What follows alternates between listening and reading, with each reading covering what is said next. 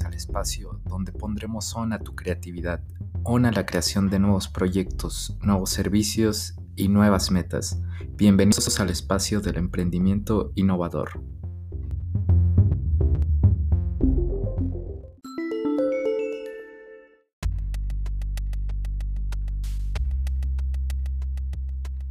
¿Cómo es la experiencia de tus clientes con tu empresa o negocio? La experiencia de tus clientes ocurre por diseño o por accidente. El simple hecho es que la mayoría de las empresas no piensan a través de la experiencia de cliente real que quieren ofrecer en momentos clave y por lo tanto no están diseñando activamente esa experiencia. En este episodio hablaremos acerca de la importancia de la experiencia del cliente definida en inglés como Customer Experience o CX por sus siglas. Bienvenidos sean.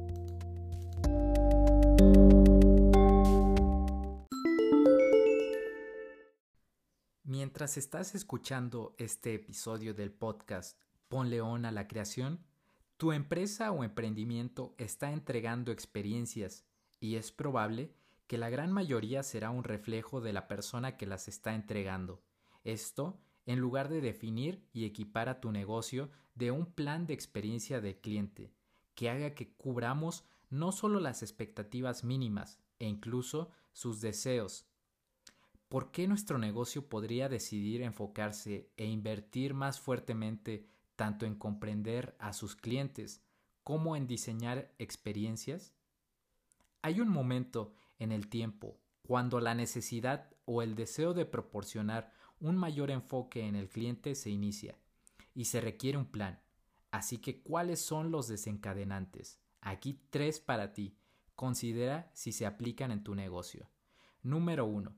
La empresa tiene un nuevo CEO o director general nombrado y ese individuo de verdad cree en el poder del cliente.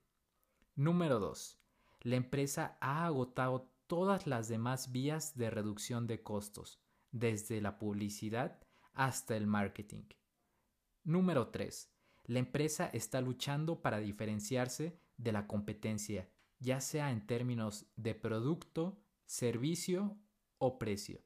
Por supuesto, si se trata de un emprendimiento o una puesta en marcha, entonces la diferenciación puede ser el motor de tu negocio.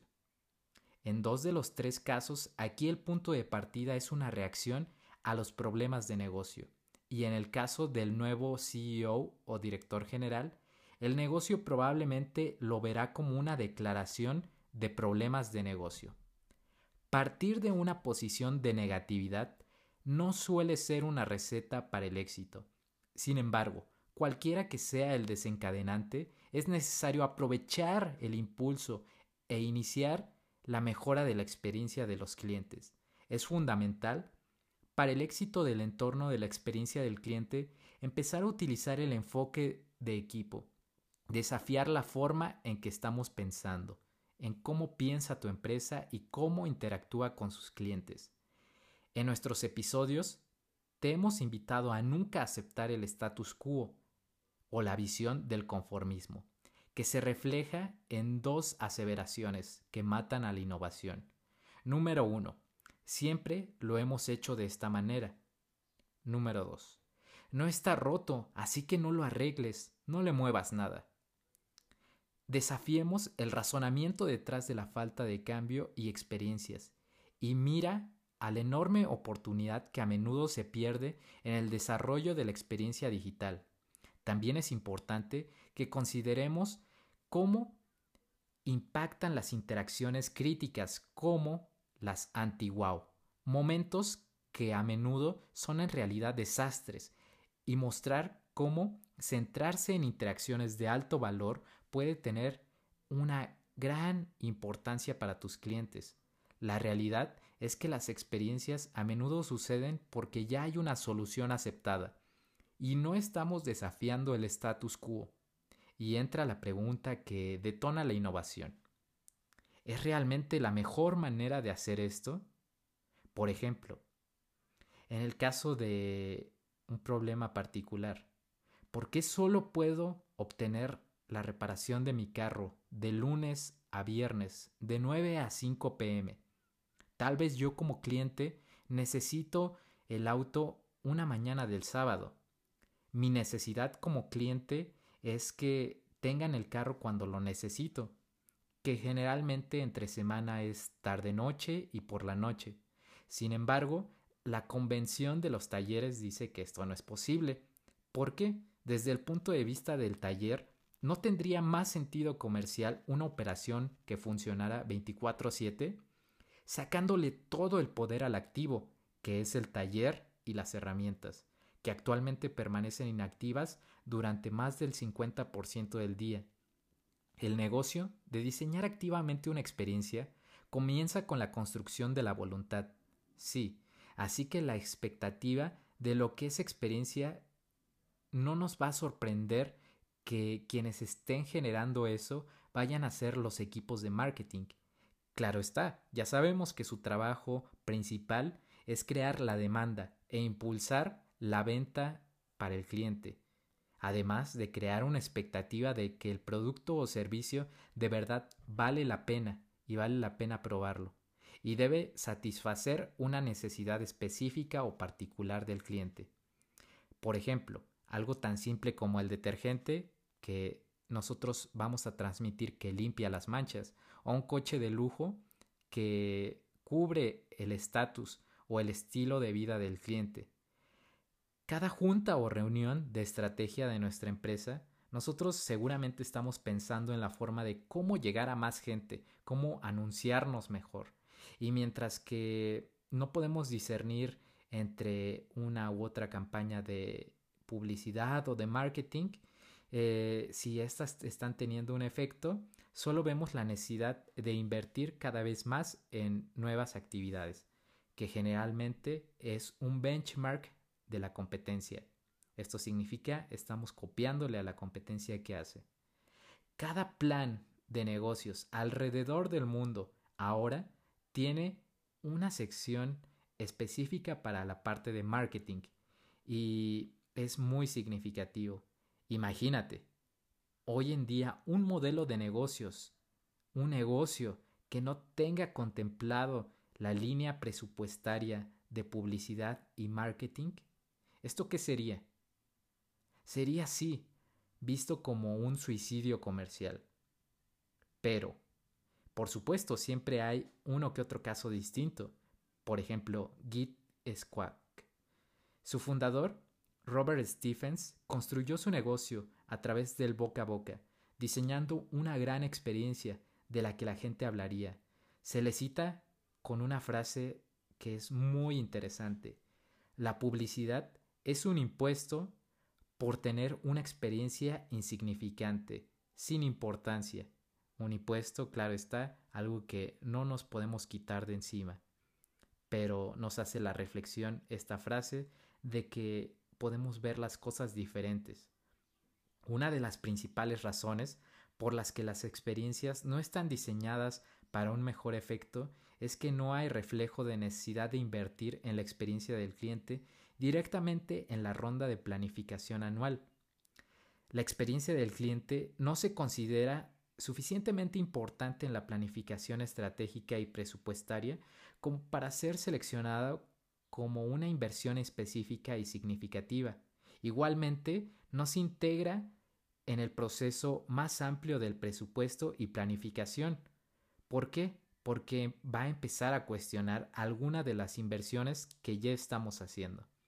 Echemos un vistazo a alguna de las grandes áreas de gasto que la gran mayoría de empresas ahora tienen como partidas anuales y vamos a considerar algunas preguntas que debemos hacer. Nuestra empresa seguramente reconoce el desarrollo de los datos, de la capacidad de las tecnologías de información, que son clave para el éxito continuo del negocio. ¿Cómo podría funcionar nuestro negocio sin la necesidad diaria de actualizar, refinar la sección de, negocios a través de esta columna vertebral que es la TI? La sed de más y más Big Data, de análisis de datos, a través del cual gestionar mejor al cliente no está conociendo límites en términos de gasto para las empresas hoy en día. Pero hay que preguntarnos lo siguiente.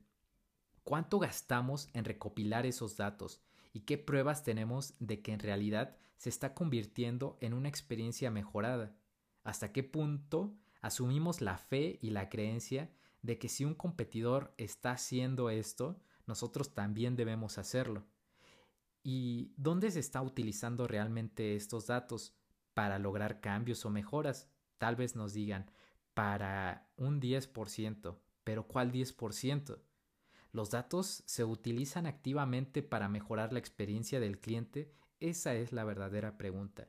Las empresas también ven el valor de la investigación de mercado para aprender más acerca de sus clientes, sus necesidades, sus creencias, sus deseos. De hecho, hay un verdadero deseo de saber todo acerca de ellos.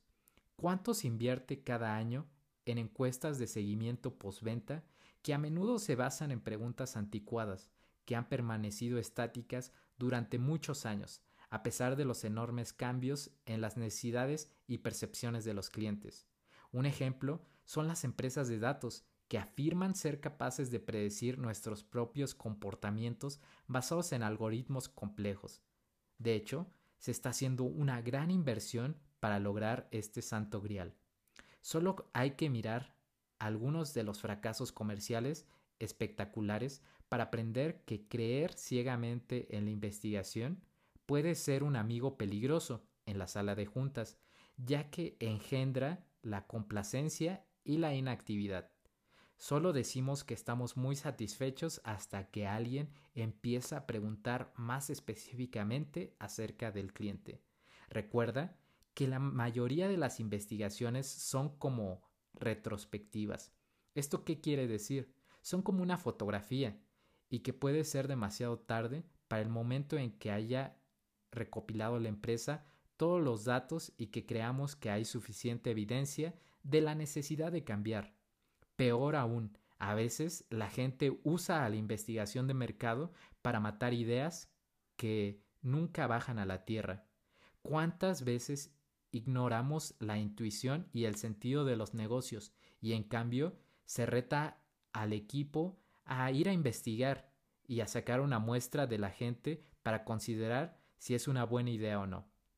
La otra gran área de gasto es la ingeniería de procesos o la reingeniería de procesos empresariales, que consume grandes recursos en las empresas y se centra principalmente en la visión industrial del mundo y su impulso a la eficiencia y a la reducción de los gastos. Esto ha generado a lo largo de los años un boom de metodologías ágiles, como lo es el Six Sigma hasta Kaizen, y hoy hay millones de personas que están trabajando en esta disciplina. Su éxito se mide típicamente a través de la eficiencia y el costo reducido para servir, o producir raramente se mide en términos de la experiencia del cliente, o en el mejor de los casos donde hay una medida de experiencia del cliente, se ve como un orden inferior de importancia, se queda hasta abajo. Los esfuerzos en este espacio casi siempre son impulsados internamente y se centran en lo que es mejor para la empresa, no para el cliente o el usuario.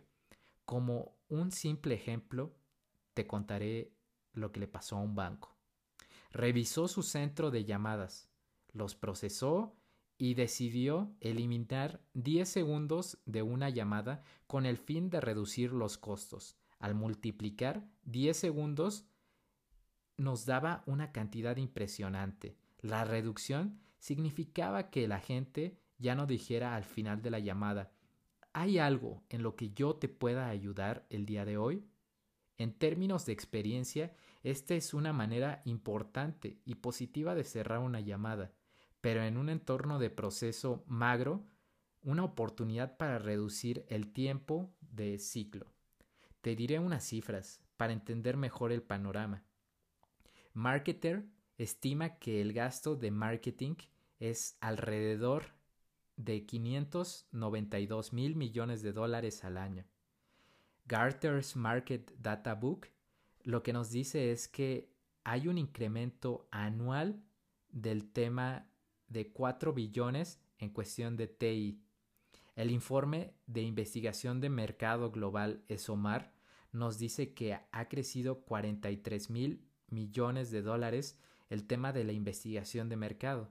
No hay cifras todavía para la reingeniería de procesos, pero podemos suponer que es muy significativa. Y tampoco es que queramos echarle tierra al marketing, la publicidad, reingeniería de procesos, la investigación de mercados, ya que nosotros como Creation ofrecemos estos servicios y es porque creemos de verdad en su valor.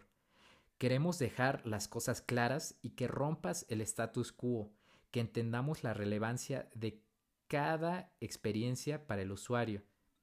Esto es importante saberlo. A nivel mundial, generalmente es una fracción de una fracción, un punto porcentual de lo que se gasta en crear otras expectativas de, negocio. En el lado positivo, la realidad es que no toda experiencia necesita un diseño de experiencia, un plan, un modelo muy complejo, completamente ejecutado. Pero, claro está, hay puntos críticos en tu negocio en que las interacciones necesitan un mayor enfoque. ¿Por qué?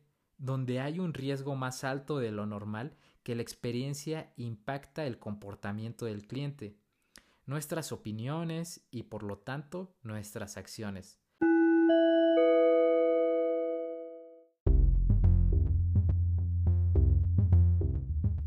No tomar el control de las interacciones críticas de nuestro negocio y dejar que la experiencia del cliente esté al azar y dependa del humor y totalmente del personal es un riesgo comercial muy significativo. Esperamos que este episodio haya generado valor para ti y tu negocio. Te recomendamos en tu próxima planeación estratégica generar 1. Un modelo de negocios innovador. Número 2. Plan de marketing. Número 3. Plan financiero. Y como bien está, un plan de Customer Experience como eje rector de los tres puntos anteriores. Nos vemos pronto, te mandamos un fuerte abrazo y si te gustó este tema, seguiremos haciendo podcast alrededor de Customer Experience y si quieres tú leer algo de esto, te recomendamos el libro de Alan Pennington. Hasta la vista.